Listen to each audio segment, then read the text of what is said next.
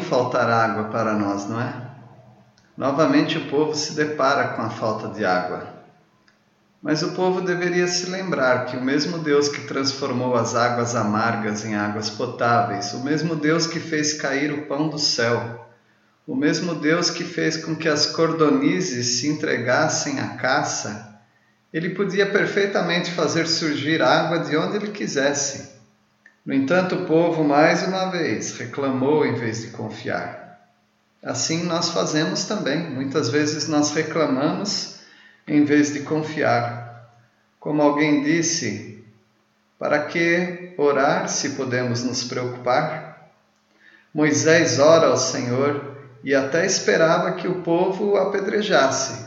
Deus mandou Moisés escolher alguns líderes, levar o cajado para onde ele mandasse. Deus indicou uma rocha sobre a qual Moisés deveria ferir com aquela vara, com aquele cajado os líderes presenciaram a abundância de água saindo da rocha. O apóstolo Paulo diz em 1 Coríntios capítulo 10 que essa rocha era Cristo. A rocha que representava Cristo era também o lugar em que colocaram o Senhor à prova.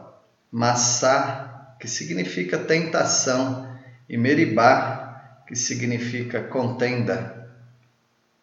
As notícias de que a família de Abraão agora nação de Israel, estava retornando para Canaã, certamente agitou os moradores das redondezas. Os Amalequitas trataram de impedir o povo, mas teriam que enfrentar o Deus de Israel. Josué foi o líder da batalha. Moisés ficaria no alto de um monte com a vara de Deus. Arão e Ur foram com ele e serviram de suporte para os braços cansados de Moisés. Dessa forma, enquanto os braços estavam erguidos, o povo vencia a batalha. Parece que muitos acontecimentos como esses foram registrados numa espécie de diário de bordo. O lugar foi chamado O Senhor é Minha Bandeira, ou Jeová Nissi. De fato, os braços de Moisés se tornaram a bandeira da vitória.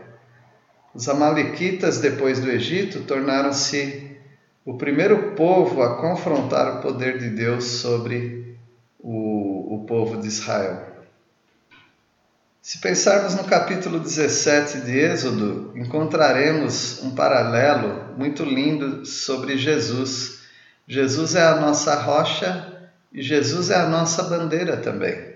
Jesus nos dá água, água viva, e ele é a rocha ferida, o Senhor Jesus, ao ser ferido, do seu lado saiu água e sangue. O Senhor Jesus nos redime com o seu sangue. O Senhor nos purifica com a sua água.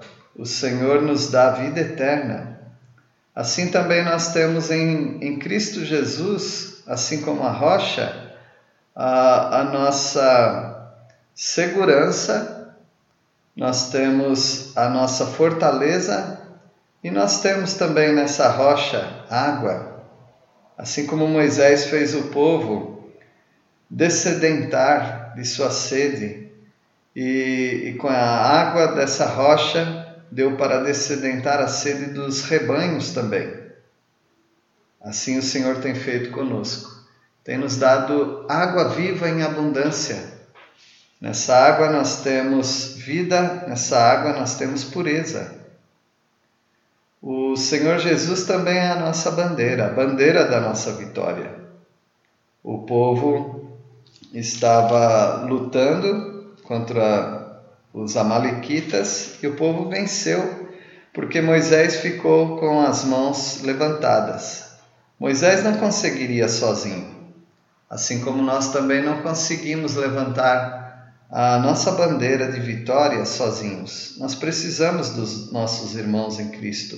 Nós precisamos uh, da comunhão e essa comunhão nos ajuda porque quando nós estamos fraquejando, os irmãos levantam os nossos braços. Quando nós estamos perdendo, os irmãos nos ajudam a vencer. E dessa maneira, assim como o povo de Israel venceu os Amalequitas, nós também estamos vencendo. Vencendo o mundo, vencendo as paixões da nossa carne. Nós estamos vencendo graças à rocha que é Cristo e graças aos irmãos que nos apoiam na batalha. Que Deus os abençoe, valorize a rocha que é Cristo e valorize a comunhão com os irmãos.